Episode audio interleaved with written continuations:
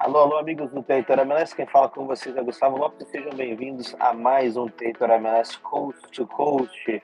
Eu estava sumido por duas semanas, mas agora estamos de volta para mais uma edição, edição desta sexta-feira, 23 de junho, onde a gente vai falar um pouquinho dos jogos do meio de semana, um pouquinho mais dos jogos do fim de semana e algumas outras coisas que aconteceram na MLS no meio ah, aí deste período entre o último domingo e esta sexta-feira. Lembrando sempre o territorialmls.com está em parceria com o pessoal da Betano, onde você pode entrar no nosso site territorialmls.com e ver todas as odds do fim de semana para você fazer aquela brincadeirinha com os amigos, fazer aquela fezinha. Lembrando que você tem que ter acima de 18 anos caso você queira jogar no Brasil. Lembrando você que eu falo diretamente de Boston, estou aqui com os meus comentaristas Celso, diretamente da Califórnia, e Gustavo Guimarães, diretamente do Garden State é conhecido como New Jersey, aquele estado que todo mundo acha que é Nova York, mas ninguém sabe exatamente o que está acontecendo ali. Anexo. Anexo, né? É uma palavra bonita é um para a gente poder usar. Uh, boa noite aos dois, começando com, com o Celso. Boa noite, como é que está o clima na Califórnia neste momento? Boa noite, muito bom estar aqui novamente para gravar o Coast to Coast. Realmente um dia especial ontem, uma rodada especial. O clima aqui ameno como sempre, principalmente à noite, temperatura, temperatura cai bastante. Mas o que não cai, amigos, é o interesse pela Major League Soccer, que continua aumentando a cada dia, principalmente depois do anúncio do grande Lionel Messi, que vai entrar na nossa liga aqui no verão. O solstício de verão, aliás, que foi no dia 21 de junho, né? E agora esperamos o grande Lionel Messi para ensolarar a nossa vida aqui na Major League. Ah, e aqui também é o Gustavo Guimarães, né? Você já foi em Atlantic City? Muitas vezes, meu querido, mas tem é, aproximadamente 11 anos que eu não vou em Atlantic City, né? É um local muito bonito, sim, é um... impagável. Mas vamos lá, aqui, aqui em Nova Jersey o negócio está muito esquisito, porque tá fazendo frio, fazendo frio em junho. Era para estar tá um calor, mas tá fazendo frio. Aqui em Boston está calor neste momento. Amigos, jogos no meio de semana, tivemos uma semana aí movimentada, com alguns jogos interessantes, né, que a gente botou na nossa pauta. E já vamos partir direto, né, para os jogos que a gente vai comentar. O LAFC venceu, né, o Seattle Sounders por 1 a 0. O, o time do LAFC conseguiu a sua segunda vitória consecutiva e chegou, né, a 17 jogos, 9 vitórias, então está com um total ali de 32 pontos. Ah, o Celso estava nesse jogo, tomou até banho de cerveja, pelo que foi ah, me falado aqui pela produção no meu ouvido.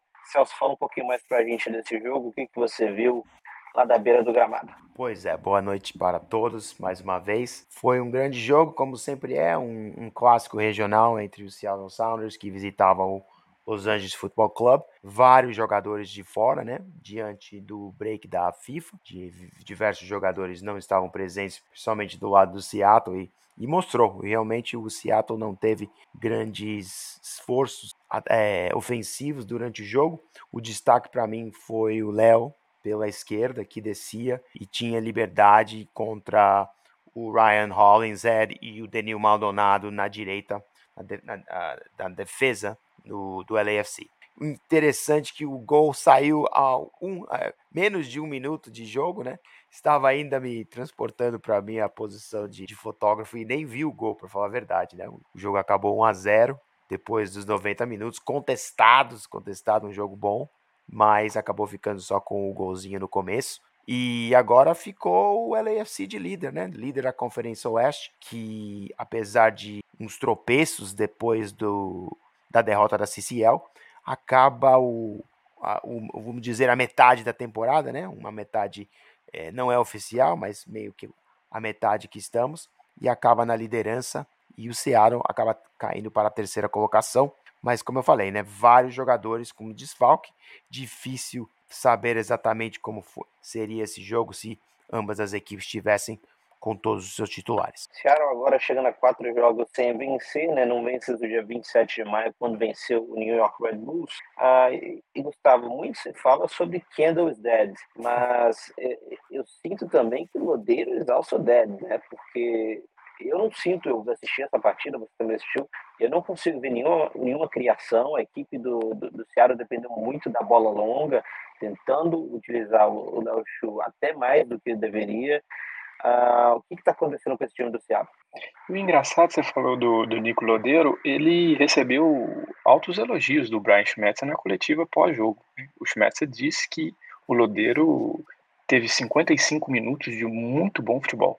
Bom, o Seattle é aquele problema dos desfalques, né? O, o time tinha quatro jogadores, três ou quatro jogadores a serviço das seleções aí, mundo afora, e, e sofre, né? A, principalmente com o banco de reservas quando precisa mudar um pouco o panorama. Para você ter uma ideia, o Raul Rui Dias deixou o gramado no segundo tempo, entrou o Fred Monteiro. O Fred Monteiro viveu o apogeu dele na MLS há sete, oito anos, sete, oito temporadas atrás. Já é um jogador em fim de carreira e que não vai. É, você pode ter no grupo, mas não vai ser aquele, aquele cara que vai entrar para resolver, né? Então, uh, são escolhas de plantel, de elenco, muito questionáveis que o Thiago fez para essa temporada e agora ele está pagando preço. Talvez no, no, na janela agora do meio do ano o, o, o clube vá buscar mais reforços para poder é, se manter em condições de brigar pelas primeiras posições na Conferência Oeste.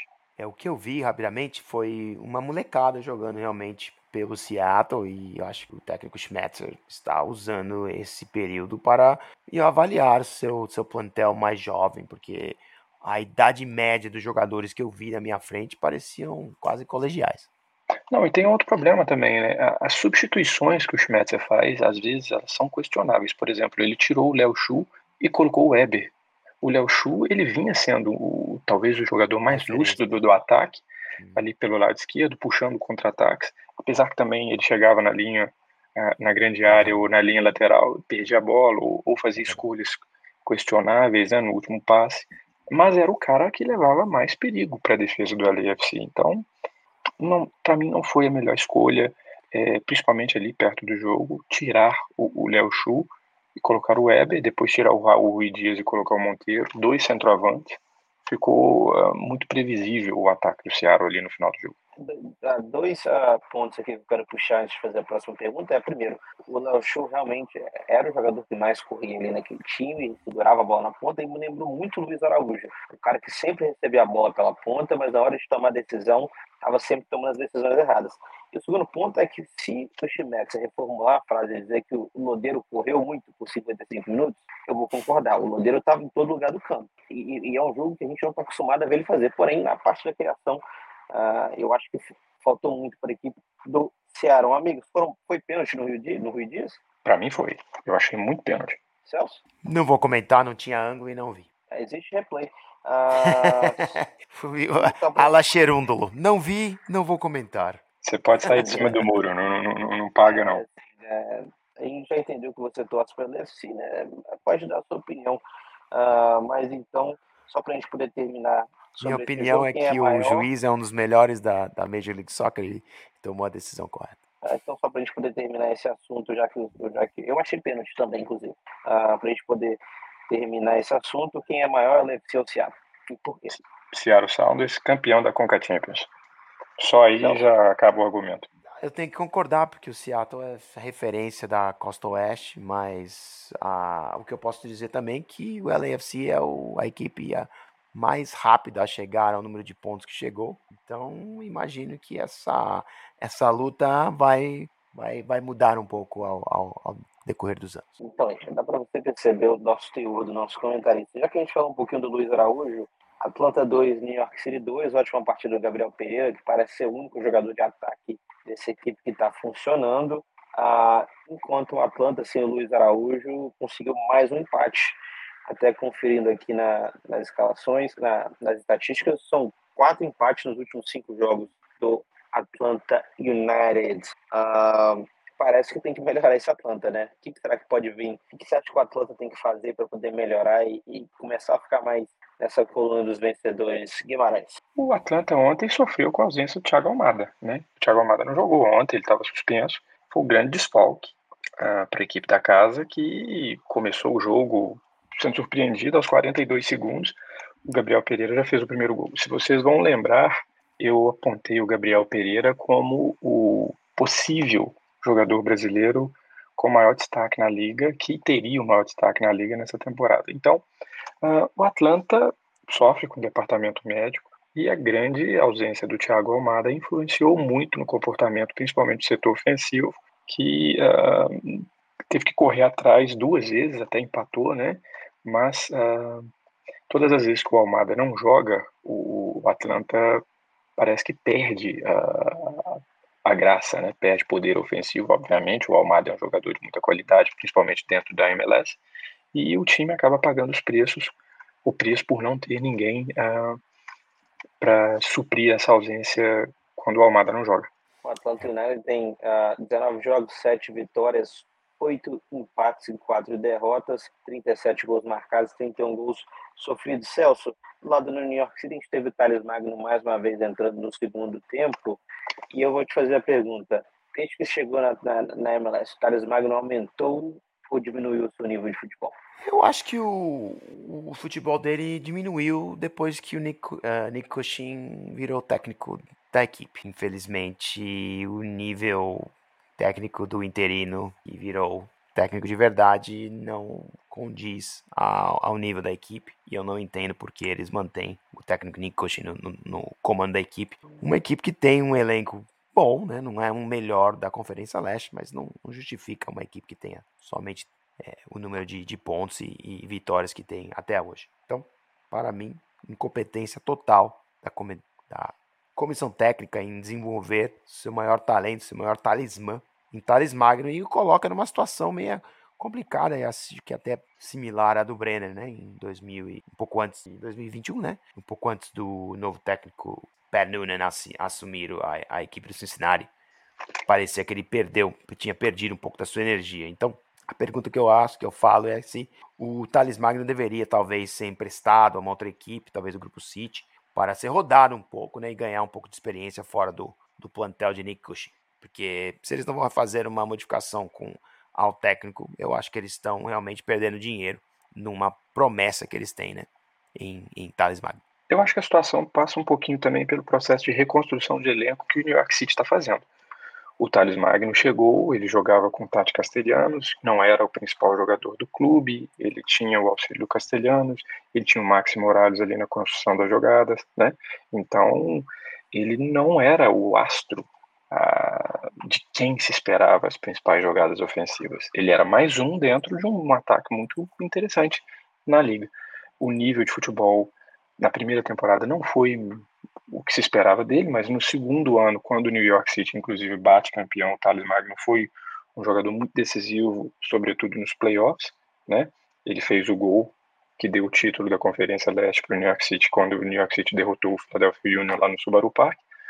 E esse ano ele meio que virou o principal jogador do time, né? Que passou por um processo de reformulação, perdeu muitos dos seus destaques, tanto no ataque quanto na defesa, e, e demorou também para recontratar o Santiago Rodrigues, se vocês vão se lembrar. Então, é um conjunto de fatores. O New York City não vence há nove jogos, é o maior jejum de vitórias do time desde que ele entrou. 11, né? 11 jogos, o maior jejum de vitórias desde que ele entrou na liga em 2015 e parece que a crise não tem fim. Somada à, à questão do Thales Magno, a, a defesa também perdeu o Carlos, o Thiago Martins já se machucou, vai ficar um bom tempo no, no, departamento médico. E mesmo com o Thiago Martins em campo, a defesa já vinha batendo cabeça. Né? Perdeu o Sean Johnson, enfim. É, o, o, ano vai ser muito longo para o New York City. É, né? O New York City não venceu 11 jogos uh, e eu não sei como o treinador Nick Cush não foi demitido ainda. Eu estava pensando isso hoje, né? Quando eu estava no meu trabalho, uh, que a MLS tem uma cultura muito ruim. A gente reclama bastante do Campeonato Brasileiro, mas um técnico que não vence os jogos não pode continuar no cargo, ainda mais com um péssimo futebol que tem sido jogado. A última vitória do New York City veio no dia 22 de abril, uma vitória por 3 a 1 contra o FC Dallas. São apenas quatro vitórias na temporada regular da Major League Soccer. Uh, próximo jogo aqui bem rapidinho, New York Red Bulls 2, Charlotte 2. Uh, Gustavo Guimarães, você acompanhou mais esse jogo, fala pra gente o que está acontecendo com esse time do Red Bulls, que não vem na melhor fase, né? Ele nunca, ele nunca esteve uma boa fase na temporada, né? Vamos, vamos ser sinceros. Uh, esse jogo foi uma, uma montanha russa de emoções. O New York Red Bulls havia perdido na rodada anterior para o Orlando City dentro de casa por 3 a 0 ficou 11 dias só treinando. e, e esperava-se que ele fosse começar o jogo e apresentar pelo menos um futebol um pouco mais vistoso, né, diante da pior defesa da MLS, que era do Charlotte, com 33 gols sofridos antes do jogo começar. Então o time entra em campo numa moleza, numa moleza assustadora, leva dois gols do Ben Bender, do Ben Bender e escolhas questionáveis também do Troy Lesane, ele deixou o Daniel Elderman, que era o capitão do, da seleção dos Estados Unidos em alguns jogos na Copa do Mundo Sub-20, no banco de reservas e começou com Peter Stroud, que é um jogador que veio do draft. Ele não tem, ele tem cinco jogos de experiência na MLS, então sofreu bastante em campo contra o, o Charlotte na primeira metade do jogo. Chega o segundo tempo, o, o Lessene fez umas mexidas, ele colocou o Dante Vanzia no, no ataque e colocou também o Daniel Elderman para fechar a defesa uh, do time. E deu certo. Em cinco minutos o time já tinha empatado o jogo em 2 a 2 mandou bola na trave, o, o Christian Kalina fez boas defesas também. Foram 19 chutes contra a meta do, do glorioso Charlotte FC, mas apenas seis. Então, assim, foram no alvo. Foi uma partida, para quem assistiu, teve emoção né? Mas uh, o resultado acaba sendo ruim para os dois clubes. O, o, o Charles está fora da zona do, do, da, dos playoffs, é o primeiro time fora da zona dos playoffs na Conferência Leste, e o Red Bulls perdeu uma posição, inclusive, perdeu uma posição para o New York City.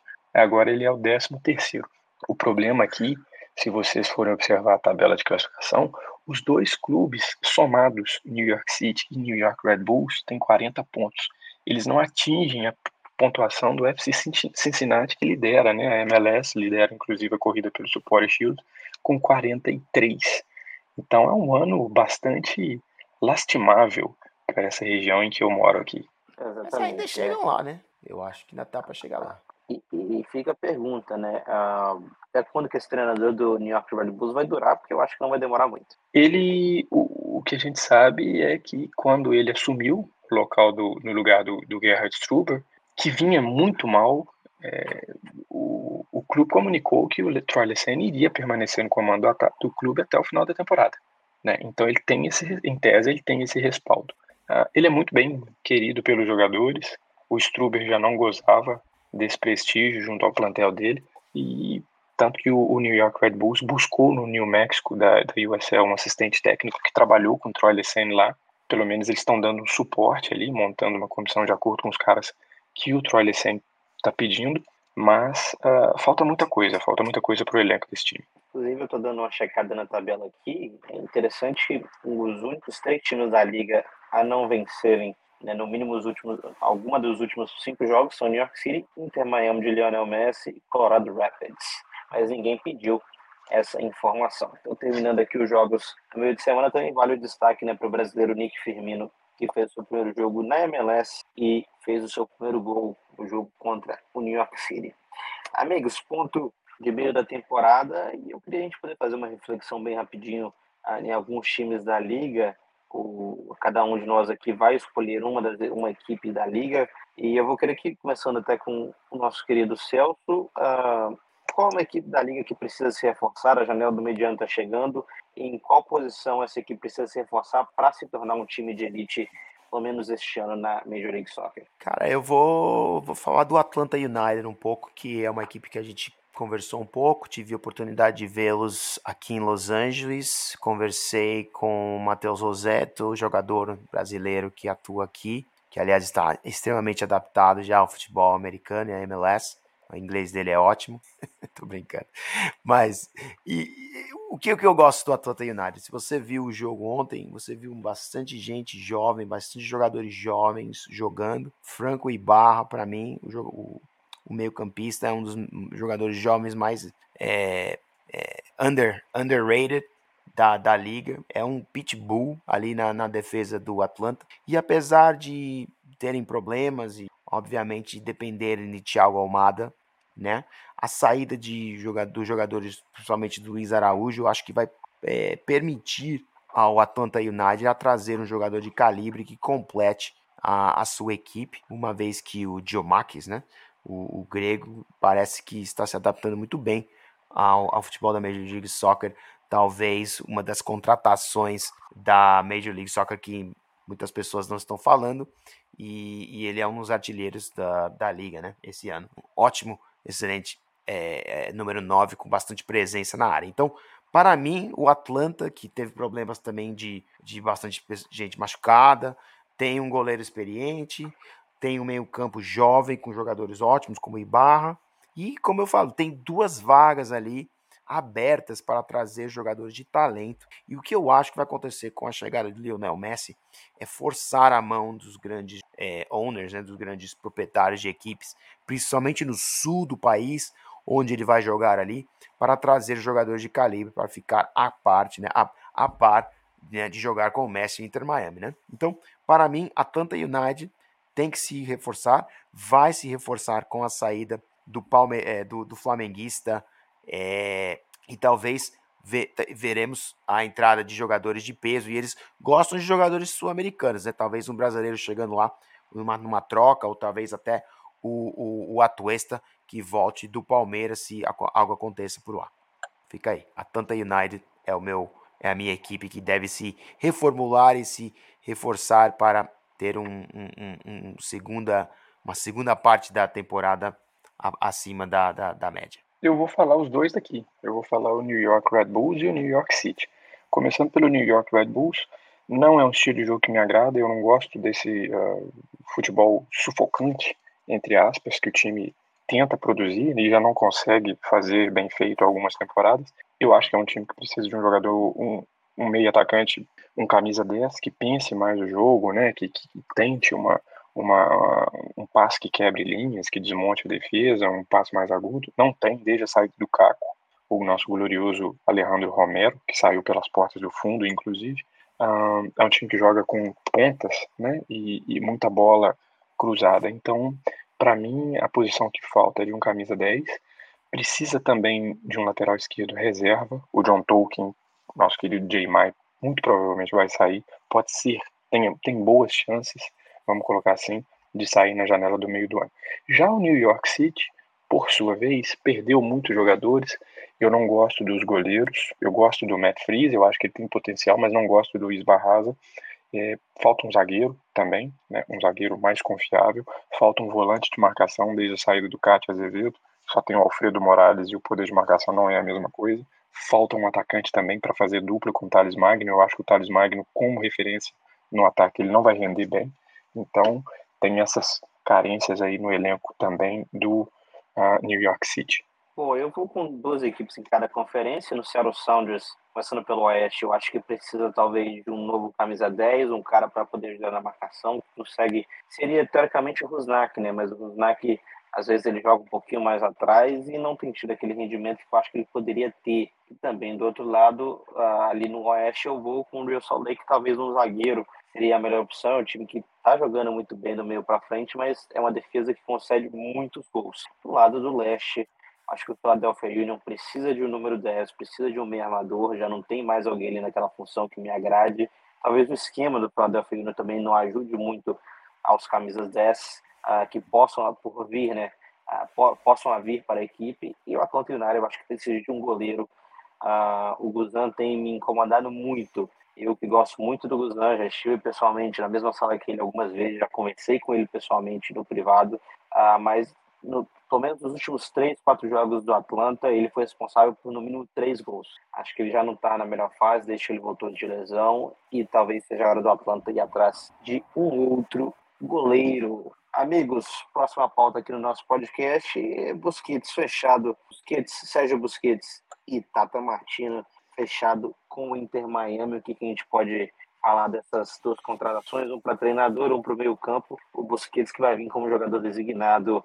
Sintam-se à vontade para poder falar dessas duas contratações. Primeiro, acho que o Inter Miami já poderia começar a renomear o clube, poderia chamar os amigos do Messi, né? Ah, todo mundo agora gira em torno do Lionel Messi. Ah, é uma baita contratação, dependendo o, o que, que o Busquets vem fazer aqui nos Estados Unidos, né? Se for para seguir no ritmo das últimas estrelas que o Inter Miami buscou na Europa, principalmente o senhor uh, Blaise Matuidi, que não mostrou nada, o, o Busquets uh, passa a ser uma figura descartável. Ele pode, poderia ir para alguma outra opção de futebol no mundo. Mas uh, se ele tiver a fim de jogar, é um reforço muito considerável, é um volante muito técnico, um volante que uh, eu acho que nenhum outro elenco da MLS possui com as mesmas características, principalmente divisão de jogo. É uma contratação muito uh, desperta muita curiosidade nos torcedores, muita expectativa, mas eu tenho lá minhas dúvidas se vai dar certo. Né? É um volante que já tem uma idade avançada, vai se juntar com o Messi. O Messi dispensa comentários, mas é um jogador de 35 anos e, e tem, tem que saber como é que vai ser o rendimento deles em campo. Concordo. Eu acho que o Busquets vai, vai se dar muito bem na Major League Soccer, porque Leonel Messi, primeiramente, inspira jogadores e não vai deixar é, se repetir o que aconteceu com alguma dessas peças, principalmente o Matuidi, como você, se fala, como você falou. Analisando o Busquets e o futebol dele, é um dos jogadores que, em termos de passes progressivos, de verticalidade no jogo, não tem igual. Sempre gostei do futebol dele por essa maneira, por essa razão. É um jogador que sempre está pensando verticalmente como achar seus companheiros na frente. E eu acho também que ele é extremamente alto, físico, então jogadores com desse porte, desse tamanho, realmente tem uma, uma vantagem na Major League Soccer, porque a gente sabe que é uma liga que tem um porte físico. Agora, o que ele não é o que ele não vai ser é alguém para vir fazer gols para o, o Atlanta United. É um jogador que vem para complementar o meio-campo. Né? O meio-campo que era até forte com, a, a, com os dois brasileiros, Gregor e Jean Mota. Então fica a pergunta como ele vai é, entrar nesse meio-campo, né? uma vez que o Gregor talvez volte e o Jean Mota continue na ascensão que tem, mas acho que ainda falta peças defensivas para o Inter Miami, né? E Tata Martinez, rapidamente vou comentar nele, não fez uma Copa do Mundo muito boa, teve problemas de culturais, né? Vou dizer assim, de adaptação no, no com o El Tri, né? Com um, a seleção mexicana e ele volta à MLS basicamente porque foi o último lugar que ele teve sucesso. Depois que passou por aqui, não teve muito sucesso, teve problema na Argentina, né? Teve problema também aqui na, pelo México. Então, imagino que essa é basicamente a última chance do Tata Martinez se readimir. E acho que, felizmente, é um vai ser bom para ele voltar para cá, voltar para a liga e ter o Messi, né, para jogar para ele também. Fica um pouquinho mais fácil quando você tem o melhor jogador do mundo jogando para você. É, o, o Guimarães falou algo interessante que, né, na liga eu não vejo ninguém com as características do, do Busquets. E por quê? Porque o, os números 6, eh, acho que o número 6 seria talvez o número correto para dizer, aquele primeiro volante, na MLS existe uma necessidade desse primeiro volante atacar muito. Ah, e aí a gente pode lembrar de nomes como a Kelinha Costa, Sebastião Leger, Matt Poster, aí você pode ir ali um pouquinho, se você forçar um pouquinho mais, você vai achar um Anthony Kai, que são jogadores que pisam muito na área. O João Paulo, que no Brasil era um cara que no Brasil, ele já era um cara que atacava bem, mas tinha sua primária função como defender. E aqui na MLS, o número 6 tem que, tem que avançar muito, né? E não é muita característica do Busquets. Eu, pessoalmente, não sei se vocês concordam, mas o meio campo, Gregory, Mota e Busquets na MLS, eu acho um baita meio campo. Eu acho um muito bom meio campo, principalmente porque o Gregory joga muito aqui na MLS, o Mota vem jogando muito na MLS. Se o Busquets jogar um pouquinho né, da qualidade que ele tem, acho que ele pode ser, uh, pode ser decisivo uh, demais, assim, principalmente na questão de recomposição, de liderança e etc. Eu acho, uh, eu acho que nesse sentido aí você acaba adaptando, ou tendo a oportunidade de adaptar o futebol do Busquets para ele, uh, para que ele atue como um meio armador. Você já tem o Gregory, que vai é o cão de guarda ali do setor, o Jean Mota pode muito bem fazer esse papel de segundo volante, e você ganha a, a possibilidade de dar liberdade para o Busquets apenas para criar. E aí a gente sabe que ele tem um passo muito qualificado, né? Pode ser um, um, um, uma forma de jogar interessante, apesar que uh, o Busquets vai voltar primeiro, vai começar a jogar primeiro do que a volta do Gregory, né? Então, uh, cenas dos próximos capítulos aí lá no Inter Miami. É, vamos aproveitar para desabafar aqui um pouquinho. Vamos, amigos. Há dois anos atrás, o, Miami, uh, até numa pergunta que viralizou recentemente, o Miami, dois anos atrás, ele recebeu aquele tapinha no braço porque quebrou regras de, de cap. Neste meio período, sofreu punições. Depois vem o LAFC, que quebra regras da MLS, supostamente nos bastidores, e é muito criticado pela liga. E agora a gente vê uma liga indo ajudar o Miami Celso, você acha justo a MLS ajudar o Miami a conseguir contratar um super jogador? Você acha que é justo ou, ou não é justo? Acho que o Miami acho que o Miami não poderia receber essa ajuda toda da liga por apenas um jogador. Bom, cara, um problema é que justo vem da palavra justiça, e justiça precisa ser um juiz, entendeu? E nesse momento eu não acho que seja esse tipo de relacionamento que a liga esteja interessada com suas franquias. A liga é uma, uma liga que controla as franquias e tem o interesse dos seus donos para proteger. O resto é o resto, entendeu? Os jogadores são protegidos pelo seu collective bargain e tem uma, uma, uma associação de jogadores para os proteger. O resto é o resto. Os donos são protegidos pela liga e eles vão fazer de tudo para aumentar o sucesso, lucro das franquias. É o papel da liga. É muito diferente da Confederação Brasileira de Futebol, que é algo amador por natureza, que tende a só fazer o quê? Não vou nem falar, não vamos, não vamos entrar nesses assuntos, né, de Confederação Brasileira, mas o que eu estou tentando dizer é que é um sabor diferente, né? É uma instituição que vide a aumentar o valor de suas franquias. É justo um time receber uma punição e depois de dois anos receber a ajuda da liga para contratar um jogador ou não? Eu acho justo. Mas o Celso não respondeu, ele fugiu, fugiu e não respondeu a pergunta. Não, eu acho que eu não vejo problema nenhum. E, e não falamos do, do, da punição do Los Angeles Galaxy, né? Que tomou punição por ter feito problemas também de designated player. Foi Mas, a punição é... que foi dada pela liga. Vamos, vamos em parte aqui. O, o Inter já foi punido. Pelas, já foi punido, é pela, eu tô falando. Por aquele episódio lá de 2021. Já aconteceu. e a, gente tá falando, e a gente tá falando do Messi. O Messi, o Messi no bolo, todo mundo ganha. Todo mundo já está ganhando, inclusive. Né? Então eu acho que é justo. Para mim, não, por mim, não tem problema nenhum. Todos os Messi clubes da MLS são sócios. Eles são sócios de uma liga de futebol que opera nos Estados Unidos. Você tá trazendo o Messi, por que para Miami? Porque o Messi já tem uma casa lá, ele se sente confortável na cidade, N, N, N fatores, né? Então, eu acho justo. Tá todo mundo ganhando, vida que segue. Pessoal, você, você, que... rapidamente, rapidamente. Vocês lembram quando o Yao Ming veio jogar na NBA? Foi aquilo quando um jogador de outro país veio jogar aqui e de repente todo mundo quis acompanhar a tal da liga, entendeu? Então tem esse tipo de. Os caras estão rindo aqui de mim. eu vou ter que cortar.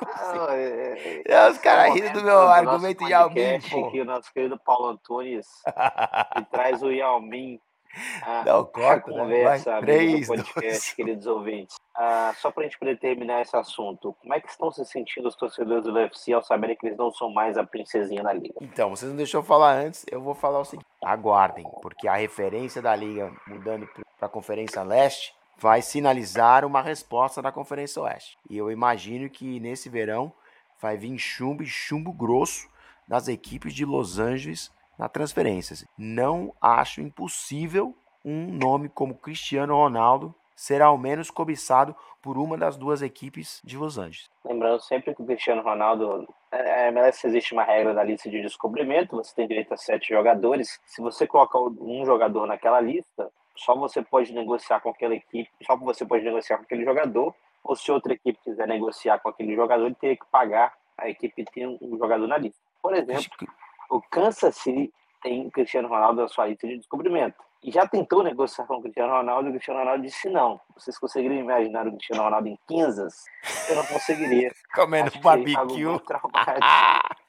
Eu acho que seria muito traumático a Cristiano Ronaldo que recebe mas, mas isso é uma das primeiras regras que a MLS destruiriam se o Cristiano Ronaldo falasse vou jogar no LA Galaxy. Não vou nem falar LAFC, porque eu acho que as chances de ele ir para o LA Galaxy talvez sejam até um pouquinho mais altas pela sua participação que tem na Herbalife, entendeu? E ali parece talvez que possa sair um negócio e ele ser o novo jogador dos Galácticos. Não, não estou, estou falando, obviamente, de algo que tem uma chance muito pequena de acontecer, mas imagino que Ambas as equipes vão usar a transferência, a janela de transferência de verão, para trazer nomes de peso, peso e peso altos para capturar mais uma vez o interesse na liga e ter uma referência desse lado também. É, é, é eu acho que Cristiano Ronaldo não vem jogar na MLS.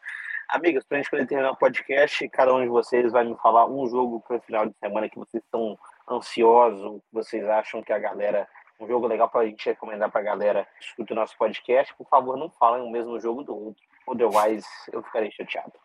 Vou puxar a sardinha. vou puxar a sardinha para o meu lado, obviamente. Eu não moro na costa oeste, então vou puxar para o New York Red Bulls, que recebe o glorioso Atlanta United com o retorno do Thiago Almada, né? A chance para a torcida acompanhar um jogador que acabou de ser campeão do mundo, mesmo não tendo uh, tido uma participação efetiva, uma participação mínima, inclusive. Mas é um jogador que tem um título que nenhum outro na, na liga possui. Ele em si já é uma atração especial, um motivo para acompanhar a, essa partida?